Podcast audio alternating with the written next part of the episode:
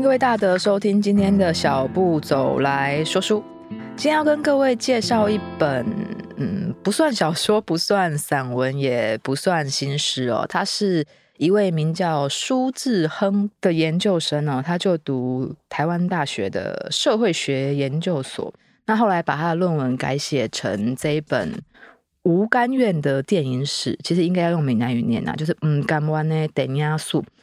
呃，他在研究呃闽南语电影的发展，不知道各位有没有去过北投博物馆？就在温泉那一条街上啊，就两旁都是温泉旅馆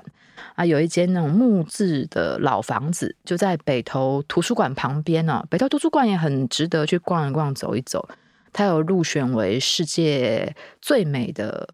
图书馆之一哦。它旁边那一栋建筑就是北投温泉博物馆啊。北投温泉博物馆以前是北投公共浴场，是日治时期所建设的，所以留下了很多日治时期的风格。他们保留完整的建筑物。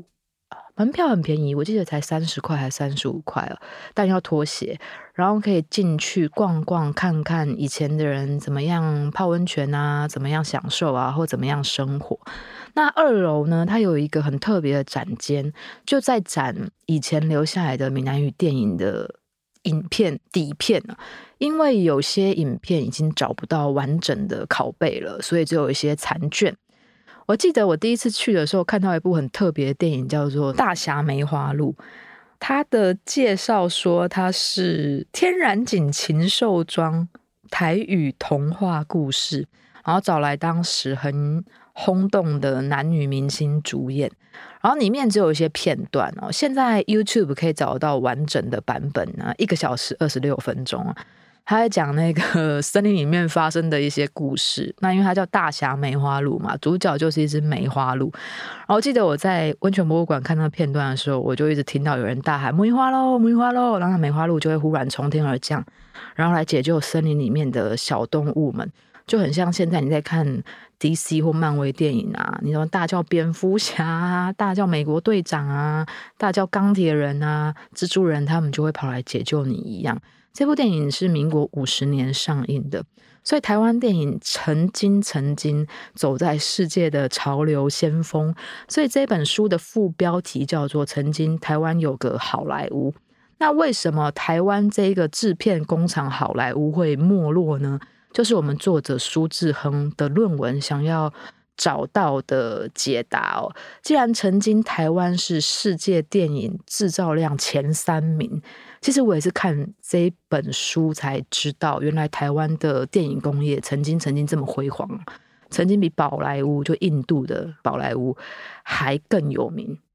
几年前台湾也上映过一部电影，叫做《阿嬷的梦中情人》，不知道大家有没有看过，会有没有印象？它其实也是在叙述那个曾经很辉煌的闽南语电影的年代哦，因为男主角。曾经是电影的制片编剧啊，那女主角是怀抱着新梦，想要进入电影业界的漂亮的女生，但因为一些意外，跟刚好他们搭上了闽南语片急速没落的时代，所以就造成了一段蛮有趣也蛮离奇的故事哦。大家如果有兴趣的话，也可以找这部电影来看，而且这部电影是喜剧，也是蛮好吞食的。那回到这本书上面呢，我们苏志亨呢一开始先介绍了台语片的辉煌盛世，介绍了非常多种类，就大家现在看到的所有的科幻啊、爱情啊、啊鬼故事啊，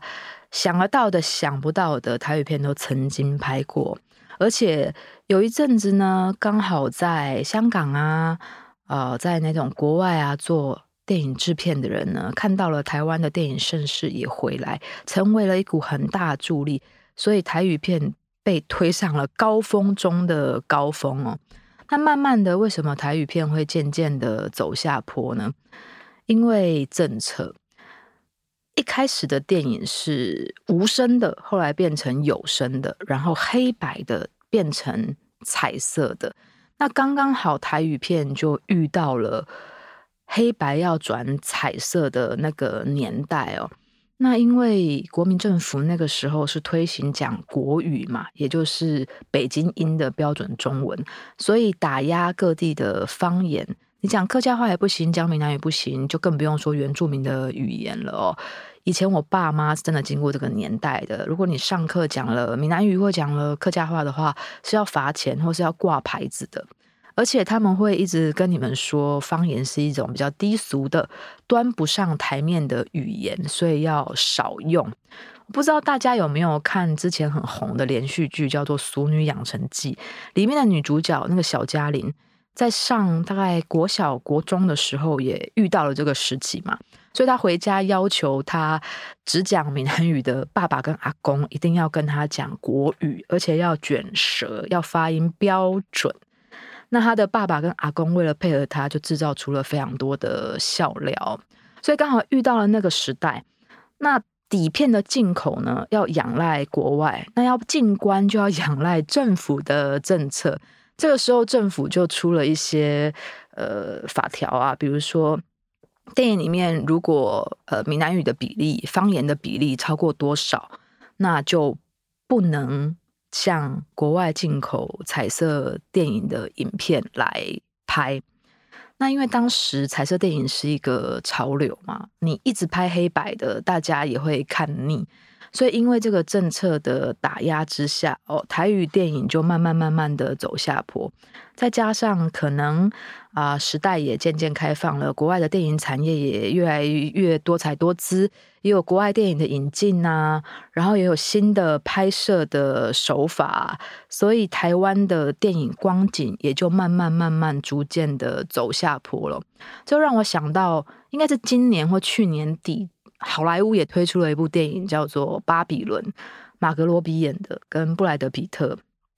他们也是在怀念好莱坞曾经的默片时代。我们刚刚说了吗？电影是从无声到有声啊，从黑白片到彩色片。在默片时代呢，演员只要用夸张的肢体动作表演情绪给观众看就可以了，所有的对话都会用字卡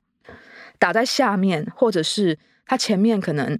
演了五分钟的动作，然后后面他们就会整个荧幕上字卡来显示人物的对话，所以他们不需要背台词。那巴比伦就在演这个过渡期哦，他在演那个默片时代很红的男星跟女星哦，到了有声电影时代的时候，他们的声音可能不符合大众的期待。他长得很美。可是声音却是当时人觉得比较俗气的，或是口音比较不正确的。其实不管是西方跟东方，都遇到了差不多的问题。那布莱德皮特演的当红的默片时代的男主角，他走进电影院看自己演的第一部的有声电影的时候呢，他本来满怀期待，因为在默片时代呢，大家只要看他的动作，看到他的眼神。就为之倾倒啊！他有很多的影迷啊，很多女粉丝为他疯狂。就他走进电影院呢，看到他讲出那种很浪漫的台词的时候，他本来以为周围的观众会像以前这样子被他虏获芳心，就没想到整个电影院陷入了疯狂大笑，觉得他的声音配上那个动作实在是太不合了。他很讶异，他看着整个电影院那种对他的讪笑，哈，对他的呃耻笑吗？因为他以前没有遭受过这种待遇嘛。他非常失魂落魄的走回家里面，他心里虽然明白他的时代过去了，但是人嘛，都是不愿意接受现实的。那另外一个就马格罗比演的，他在默片时代也是当红的，因为当时可能社会比较保守。很多女星不愿意做的一些比较暧昧的动作呢，她做起来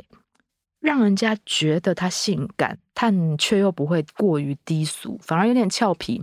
所以她一夕之间成名哦。可是，就像我刚刚说的，因为她家庭的原因，她的声音比较不符合当时的审美，不符合当时的潮流，所以一进入有声电影时代的时候呢。他的片约也骤减，甚至在电影业界，他的评语也变得很不好。那这部电影就在演这种时代的更替啊，一些心酸啊，其实是电影也是人生嘛。人不可能永远在巅峰嘛，就是大家都会老。你那个时代过去了，下一个时代你不理解，那那个时代也不理解你，自然而然就会产生出这种现象。那苏志亨老师的这部书，其实也就记录了曾经在台湾土地上的这么一个现象，只不过他用台语电影当载体。那刚跟各位分享了很多，比如说北投温泉博物馆啊，比如说阿妈的梦中情人啊。啊，或是呃，好莱坞电影《巴比伦》啊，或是这本书，就是曾经台湾有个好莱坞，就嗯，甘湾的电影素，都非常推荐大家可以找来看。那这本书其实稍微没有那么好读嘛，毕竟它是论文改写的，但我觉得它里面放了很多图片啊，或很多介绍啊，很多史料啊。会成为一个嗯基准点、立基点，看到了有兴趣了，搞不好就可以找那些电影来看了。我在看这本书的时候，看到了很多。我记得我小时候可能是幼稚园或更小的时候，看到我妈跟我爸去那种录影带店借那个录影带。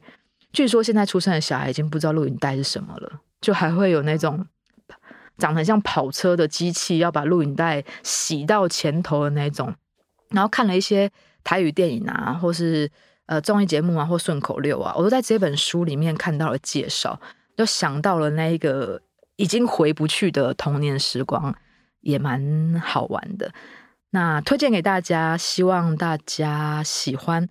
那我的 YouTube 这一集播的时候，应该已经重新开始更新了。那请大家一样要追踪，开启小铃铛。那也不要忘记下礼拜继续收听。我们的 Podcast 小步走来说书，谢谢大家，拜拜。